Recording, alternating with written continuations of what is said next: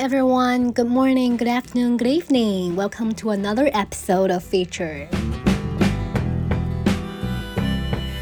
今天我们来看《Show Your Work》这本小说当中提炼出来的第五个问题：粉丝量总是上不去，我是不是应该把更多的时间放在推广和投放上？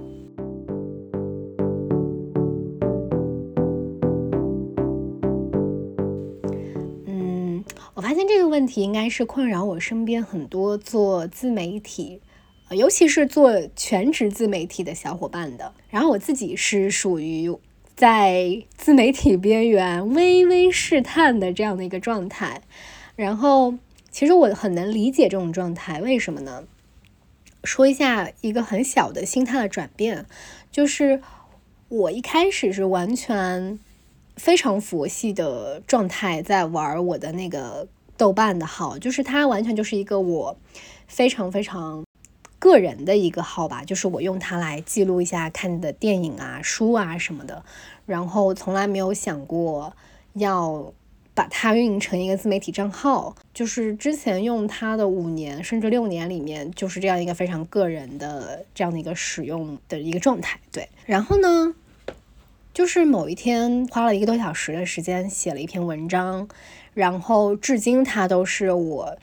豆瓣里面阅读量最高的文章。然后我也在我的第一期播客，就是把那篇文章搬运了一下。那篇文章既然写了之后，然后阅读量也很高，然后那个时候就是我的关注者从二十几个突然变成了六百多个，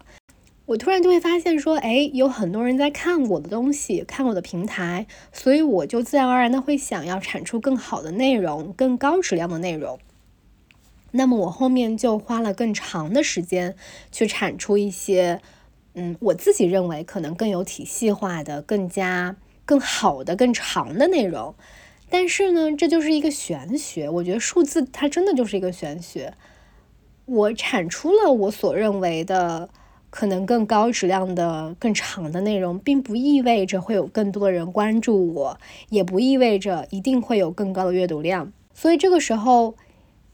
就会有一种。心态上的矛盾吧，我我投入了更多的时间，那我势必就想着会想要被更多的人看见，那我就会想着是不是我应该花更多的时间，呃，放在推广和投放上，能够让别人看到我的作品，对，所以呢，我非常的能够理解这样的一种状态，然后我自己也会陷入这样的一些困惑吧，在这本书里的。呃，我在读的过程当中也看到作者分享了一些他的建议，所以我觉得对我也是有一些启发的。如果你也在做自媒体，或者说你没有在全职做，但是你也在运营着自己的一些个人账号，如果你也有这样的困惑，那么这几点建议或许对你也是有一丢丢帮助的。第一块呢，作者是说不要本末倒置，工作要紧。Don't let sharing your work take precedence over actually doing your work. If you're having a hard time balancing the two, just set a timer for 30 minutes. Once the timer goes off, kick yourself off and uh, kick yourself off the internet and get back to work. 他建议我们就不要本末倒置，不要让分享你的工作这件事儿变得比你的工作本身更重要。如果你觉得两者有点难以权衡，不如就给自己设三十分钟的闹钟，时间一到就马上滚回去工作。就作者的建议就是每天把，嗯，在社交媒体上运营自己的工作这件事情设置一个 DDL 吧，设置一个 time range，嗯，不要让它占据我们工作时间的全部。对，因为重中之重。还是工作，还是，呃，我们能产出什么样的作品？第二块内容是作者说，其实，呃，你在社交媒体上去分享你的一些 ideas，你的一些 show your work，这个动作的核心其实是在于吸引，而不是取悦。Share what you love, and the people who love the same things will find you. make stuff you love and talk about stuff you love, and you will attract people who love that kind of stuff. It's that simple. 他建议我们就只要去分享自己也认可且喜欢的东西，然后去吸引那些志趣相投的人就可以了，就是这么简单。因为我身边会有很多做自媒体的朋友，就是说我要在网上去 做一些。所谓的爆款的选题就是大家都喜欢的，但是他可能自己并不是那么认可那样的内容，那他有在纠结说，那我要不要去做这样的事情？因为这样可以吸引到更多的粉丝嘛。但是呢，这个作者就说，其实你做这件事情，你 show your work 的这个核心不是说去吸引吸引各种各样的人，因为有人喜欢你就一定有人不喜欢你。所以，所有的所谓的吸引 followers 的核心，是为了吸引到那一群志同道合的人。我发现一个很神奇的事情，是我一直在佛系的运营着我的这个播客，我完全没有做到，嗯，非常规律性的周更或者日更，呃，或者什么一三五更新这样子，真真的没有做到。我就是一直在非常佛系的运营着这个平台，然后可能我自己喜欢一些什么内容，我就顺便的在这个平台上做一个分享，嗯，而且有的时候可能太忙了，就实在是做不到规律性的更新。但是我就是发现，哎，昨天有一个播客节目就上首页了，然后一夜之间有了七百多个关注者。就是如果你是那七百个之一，Welcome to my channel。我相信大家肯定也是听了我的节目之后，觉得认可我学习英语的这样的一个理念，嗯，所以关注了我。所以终究我们就是志同道合的人。对我可能会不不那么期待听众把我当成纯工具人。嗯，就是我有干货，然后大家来关注我、收藏、点赞我的我的干货，然后就这样，That's it。倒不是，我更希望的是，我提供了一些干货，但是我背后也会分享我的故事和我个人的一丢丢的价值观。那么大家在听完之后会觉得，嗯，不仅认可这个人做的工作，也可能会认可这个人。他的一些工作哲学、一些价值观，所以关注了这个频道。然后，呃，最后一点，作者也说到，就是专注自己，别人才会关注你。If you want followers, be someone worth following。如果你想要关注者，那首先你得成为，啊，首先你有值得被人关注的价值啊，跟这个。跟他说的第一块内容也很像，就是工作要紧啊，还是得把自己的工作做好。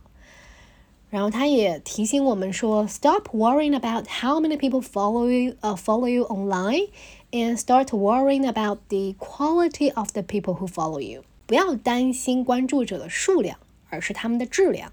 就是他们是不是跟你志同道合的人，而不是一大波并不是那么认可你价值观的人。嗯，就不要去在意这些，不要只是在意那个 number。Don't waste time reading articles about how to get more followers. Don't waste time following people online just because you think it will get you somewhere. Don't talk to people you don't want to talk to, and don't talk about stuff you don't want to talk about. 他建议我们不要去读什么如何增粉的文章，也不要 浪费时间，老是去关注谁谁谁啊，只是因为你觉得他们可能可以给你搭一个车，但是你可能并不是很认可这些人的理念啊。然后不想聊的人你就别聊，不想聊的事儿你也别聊。对，就是专注的去做你自己价值观所认可的东西。然后最后呢，作者也提到一个人叫 Al Binney，不过我还没有查到他是谁。嗯，他说，Albany laments how many people waste time and energy trying to make connections instead of getting good at what they do when being good at things is the only thing that earns you clout or connections。他说，Albany 曾经就扼腕叹息，好多人 把时间浪费在了，只是浪费在了跟人去建立链接、去找人脉，而不是把这些时间花在 如何把事情做得更好上面。因为呢，事儿干好了是你唯一能够获得影响力和有效人脉的方式。嗯，归根到底还是那句话，就是得有比较成功的作品，这个是第一要义。否则，建立了很多的人脉，建立了很多链接，但并不知道建立起来这些东西有什么用。那这个就是作者关于第五个问题的一些回应。不过我自己这里还有一点点小的思考。前段时间我刚好也读到一本小书，是韩炳哲的《他者的消失》。这本书里面的有一个章节叫做“同质化的恐怖”，它里面有这样的一段话，还引发了我蛮多思考的。是这样的，我来读一下：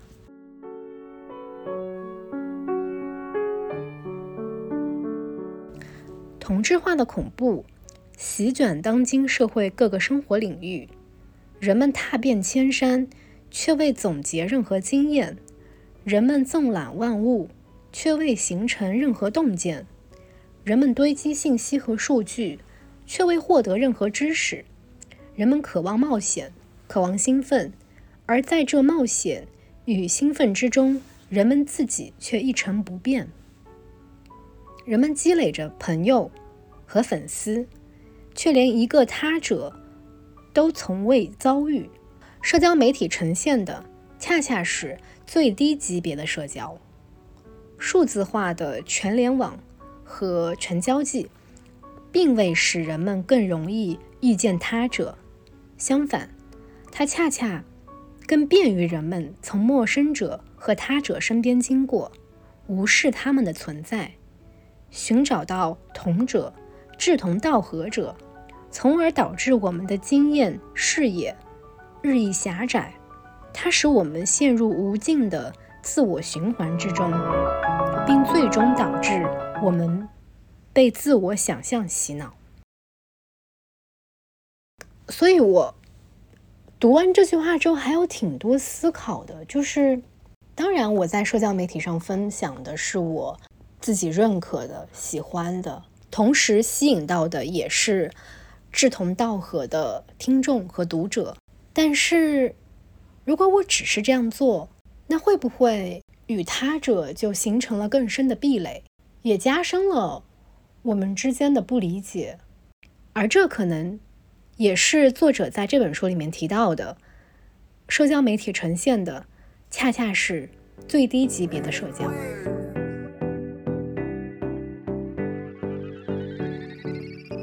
关于这一点，大家是怎么看呢？我还挺好奇的。如果你有什么想说的，也欢迎你在评论区里面跟我聊一聊。好的，那今天这期节目就是这样，See you next time。